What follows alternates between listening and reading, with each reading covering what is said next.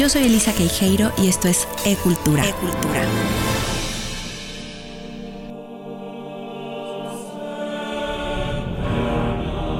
Siglo XV, 6 de noviembre de 1479. Los reyes católicos, Isabel y Fernando, tienen a su tercer hijo. Fue niña. Y la bautizan Juana, encomendada al santo patrón de la familia, San Juan. Pero ni este podría salvarla de ser el peón en el juego del ajedrez de sus padres, que, conforme tuvieron hijos, los iban colocando en matrimonios convenientes para blindar el poder de los reinos de Castilla y Aragón. Pero esto, la verdad, es que era la costumbre. Lo que era inusual era el comportamiento de Juana, que desde muy joven marcaba su indiferencia, por no decir rechazo, a tanta devoción cristiana que vivía su madre. Es por demás sabido, y de ahí su sobrenombre, la importancia que daba Isabel I de Castilla a la fe católica.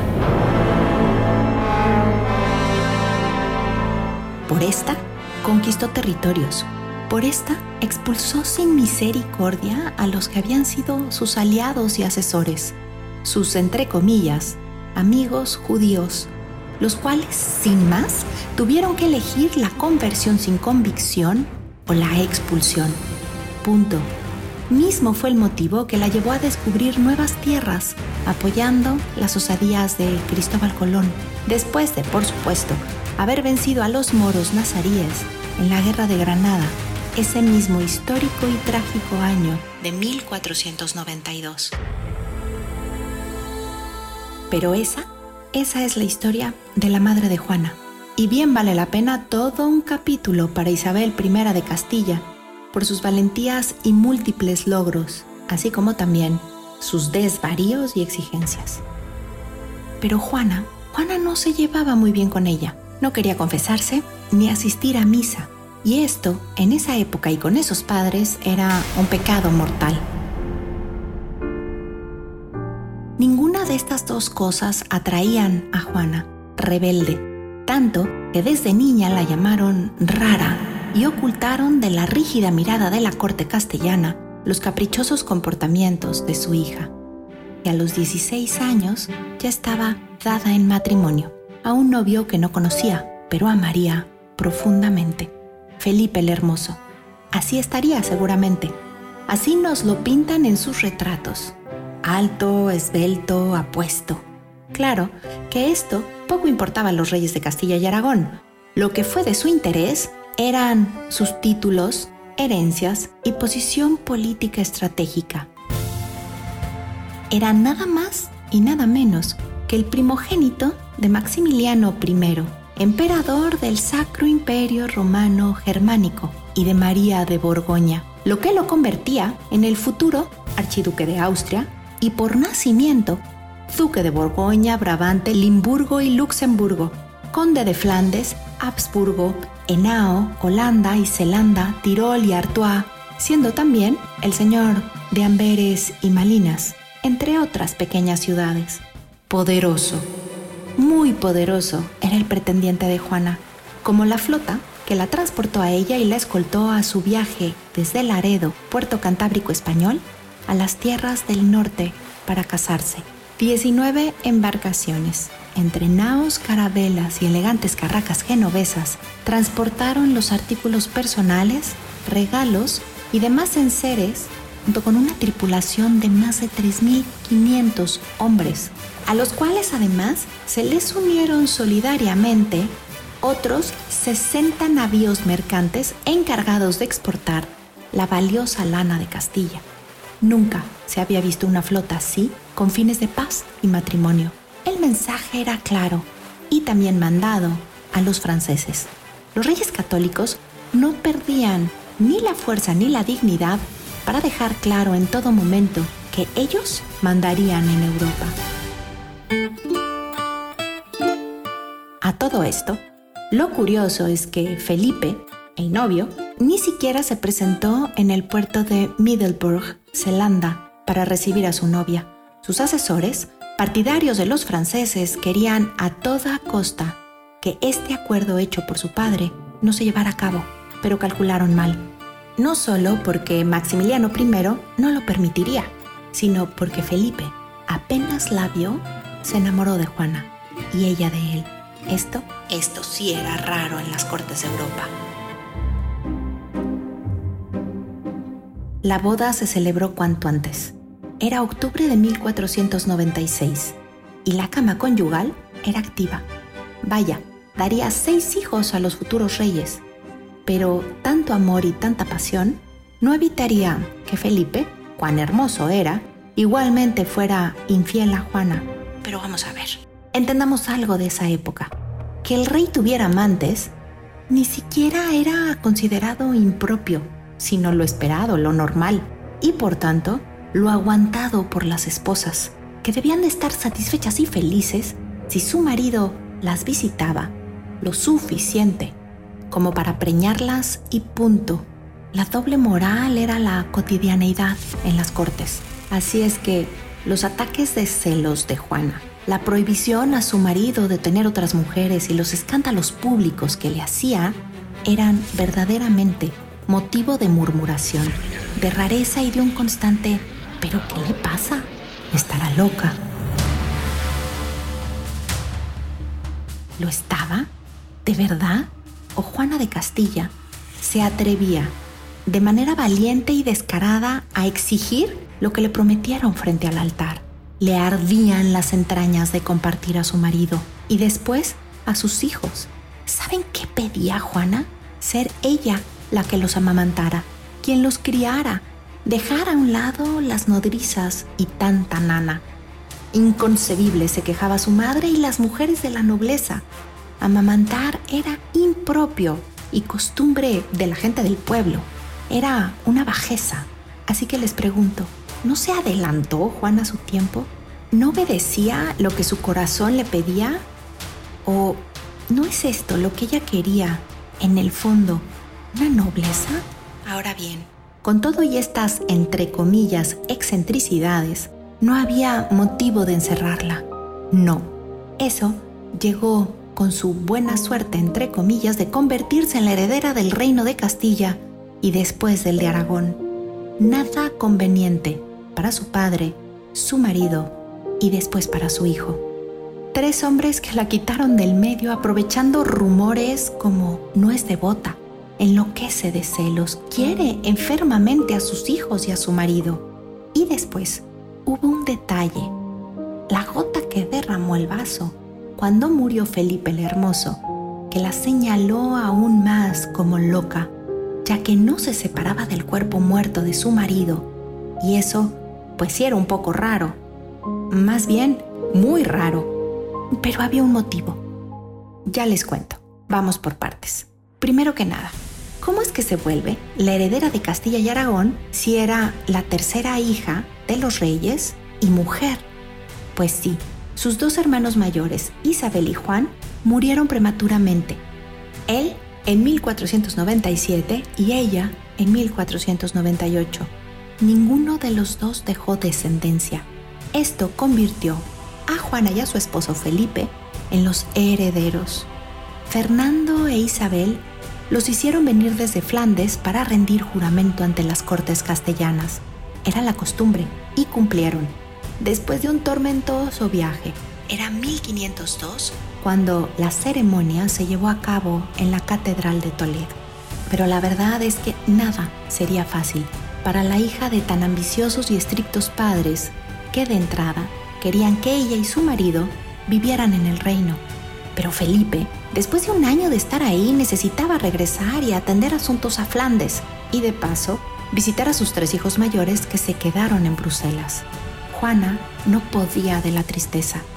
Tan lejos de su marido y sus hijos y tan cerca de la demanda religiosa y política de su madre. Estaba embarazada y por lo menos hasta que naciera su hijo, no la dejarían marchar. Intempestiva y necia, tan pronto como nació su hijo Fernando, volvió a reclamar poder regresar con su familia. La reina se opuso. Entraron en discusión. Juana siguió y siguió. Y aquí sucedió el primer encierro. Al castillo de Mota, recluida por el mandato de la reina. ¿No les parece un poco extraño? A ver, ¿no era ella su hija y estaba de visita? Claro, era la futura reina, pero también la esposa de Felipe, heredero de otro imperio. ¿No era justo que Juana reclamara a grito y pulmón estar con él y con sus hijos? Pues no. La obediencia y el sacrificio por su cargo y posición eran lo que se esperaba de ella, así que la tenían casi secuestrada en su propio reino. Pero Juana no descansó de pedir, de gritar y exigir a su madre que la dejara marchar. Isabel no tomó su petición como el ruego de una hija, sino como la desobediencia a una reina. La acusó de desacato. Otro punto negro en su rebelde comportamiento. Al poco tiempo moriría la poderosa reina de Castilla. A la madre y a la hija no les dio la vida para reconciliarse. Con ese peso a cuestas, ahora Juana era la nueva reina. Trampas, traiciones y conspiraciones dentro del propio seno de su familia serían los lodos y arenas movedizas de los siguientes años para Juana. Era no solo la heredera de Castilla, sino ahora la reina. Felipe su esposo y Fernando su padre no se toleraban. Ninguno de los dos estaban dispuestos a no gobernar en Castilla. En medio estaba Juana, que más que poderse concentrar en gobernar, perdía sus energías vigilando iracunda a las mujeres de la corte, viendo en cada una a la posible amante de su esposo. Exigía vestimentas recatadas, cobertura del cabello, austeridad absoluta. La consumían los celos. Y mientras más exigían las pasiones únicas de Felipe para ella, éste más se alejaba. Esto acontecía cuando Fernando acordó ser el regente y gobernar mientras Felipe y Juana se asentaban en el reino. Pero apenas regresaron los jóvenes reyes de Bruselas a Castilla, Fernando quedó fuera. Los nobles castellanos fallaron a favor de Felipe como el nuevo gobernante, pero a este le urgía a quitarse de encima a Juana. Sus asesores astutos corrieron el consejo. Pero su majestad, ¿qué no ve que está loca? le decían. Su propio padre lo dice ni siquiera ha querido venir a verla. Felipe argumentaba, no está loca y lo saben, pero también sé que eso es lo que conviene que se diga. Así es que fue ahora Felipe el que firmara un acuerdo, refrendado por algunos de sus nobles, la mitad que estaba a su favor, para recluir a Juana. La reina sufre de una enfermedad mental. El pueblo nunca estuvo de acuerdo, pero ¿qué podían hacer?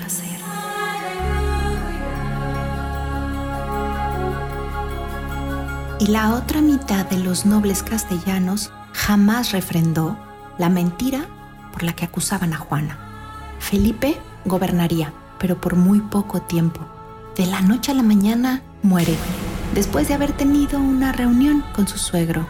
Todo apunta a que lo envenenaron, aunque la versión oficial dijera que murió por resfriados al tomar agua fría, así como lo escuchan. Vaya que ha avanzado la ciencia forense de la medicina. Felipe a los 24 años murió en Burgos y ahí lo sepultaron, pero su voluntad era que sus restos quedaran enterrados en Granada y su corazón en Bruselas. Juana, a pesar de las traiciones de su marido y su acusación de estar loca, seguía obsesionada por él. Su pérdida la consumió en el dolor y no descansaría hasta ver la voluntad de Felipe cumplida. El peregrinar de Juana duró meses. Su padre no le permitía llegar a su destino. Además, tuvo que hacer una pausa para dar a luz a su última hija, Catalina, la única que sería después su compañía. Todo ese tiempo, ni un instante se separaba Juana del féretro, por tanto tampoco del cuerpo sin vida de su marido. La acompañaban religiosos, sirvientas, damas de compañía y los nobles de la corte que estaban obligados a escoltarla. Fastidiados del numerito de Juana, se quejaron con el rey. ¿Quién vería la forma de regresar al poder? Sí o sí. Juana se defendió. Despertó de su letargo, lo intentó, trató de gobernar ayudada por un consejo real, tal como lo había hecho su madre. Se protegía, no dejaba que su padre se acercara. Los nobles divididos por bandos conspiraban. La presión era mucha, el temor también, por su vida, por sus hijos, los herederos del reino y los que serían después por sus matrimonios arreglados, gobernantes de casi toda Europa. El 28 de agosto de 1507, Fernando el Católico logra entrevistarse con su hija en privado. ¿Qué le diría exactamente? No lo sabemos. Solo conocemos las consecuencias. Después de ese encuentro, Juana cedió, soltó lo que le pertenecía y Fernando volvió a gobernar Castilla. Pero ahí no paró su ambición. El rey católico, que estaba dispuesto a lo que fuera para no ceder el poder, ordenó, apenas pasados dos años, que encerraran a Juana en Tordesillas, la misma casa palacio donde había nacido. No hubo negociación, ni escucha, ni posibilidad de apelación para la legítima reina. No importaba cuánto gritara que no estaba loca. Silenciaron su cordura entre paredes de piedra gruesa, sin visitas ni consentimientos. Solo estuvo con ella, su hija pequeña, su hija pequeña. Ella vivió a su lado el maltrato de la reina, física y emocionalmente. Sus guardianes carcelarios, encargados por el rey, la terminaron de hacer pedazos. Sus cartas descriptivas de lo que acontecía con Juana, las que enviaban periódicamente al monarca, son crueles testigos, sin espacio para la duda de lo que vivió Juana. Pero ¿quién le creería? ¿O le quedarían ganas de pelear contra su padre? No lo creo. Es una realidad que la muerte de su marido la dejó rota y que tanto esfuerzo contra el poder de Fernando fragmentada. Sí, así quedó. 47 años encerrada. ¿Se imaginan? Casi medio siglo. Y es que después del decreto de su padre, siguió el de su hijo, su propio hijo, Carlos I de España y V de Alemania el que fuera el monarca emperador más poderoso del mundo, no se tocó el corazón con una gota de misericordia por su madre. No, era demasiado poderosa para liberarla. Los comuneros lo intentaron, el cardenal los avalaba, la reina es otra, argumentaban, pero Juana tenía que firmar contra su hijo si quería que la liberaran, ya que con una sola de sus cartas perdería todo el reino se negó. No hubo manera, ni con súplicas ni amenazas, a que ella hiciera lo que le hicieron. El peso de Juana fueron sus herencias. Reina de Castilla, de Aragón, sumados a Valencia, Mallorca, Navarra, Nápoles, Sicilia, Cerdeña. Era la condesa de Barcelona, la duquesa de Borgoña y la archiduquesa de Austria. Su error fue la falta de decoro y sumisión no quedarse callada, no conspirar sino gritar, no aguantar prudente su destino, sino dejar al descubierto sus pasiones. Ese fue el pretexto perfecto que tuvieron los hombres de su vida para encerrarla. Carlos se encargó de destruir toda evidencia de que su madre no estaba loca. Su hija Catalina fue la única que trataba de protegerla del despótico trato que recibía, pero su momento de obedecer también llegó y la sacaron de Tordesillas en 1525 para casarla con el rey de Portugal. Sola, ahora sí, absolutamente sola y acusada además de endemoniada. Su nieto Felipe II trató de saber si esto era cierto. Envió al jesuita Francisco de Borgia para averiguarlo. Su abuela le dijo, la reina no está poseída por ningún demonio, solo la han tratado muy mal. Juana murió recluida en 1551. Su presunta enfermedad mental ha tenido todo tipo de diagnósticos. Esquizofrenia heredada y por último, trastorno esquizoafectivo. ¿Sí? ¿O cualquier síntoma de salud mental se violó entre pérdidas y abusos? ¿No la encerraron y la sometieron? ¿Esto no quiebra a cualquiera? nos vamos a quedar con una versión de la historia ¿O vamos a abrir la posibilidad a otras evidencias, como la que presentó el historiador alemán Gustav Bergenroth en 1860, cuando entregó documentos precisos y oficiales que desenterró de archivos españoles y confirmaban que Juana, Juana era Juana de Castilla, no la loca, y que en realidad esta mujer, que era nominalmente la más poderosa del mundo, lo perdió todo por las confabulaciones que tramó su padre, Fernando el Católico, y luego confirmó su hijo, Carlos I. Juana fue una mujer usada por su valor político y después sometida por los hombres que la rondaban. Su último piso del infierno fue la traición de los suyos, los íntimos, los cercanos. La historia sirve para muchas cosas. Una de ellas es que nos regala con la presencia del pasar del tiempo una oportunidad nueva para mirar los hechos. Juana de Castilla merece esta mirada y desde ahí contar la verdad, con su luz y con su sombra, para que ella pueda recuperar la dignidad.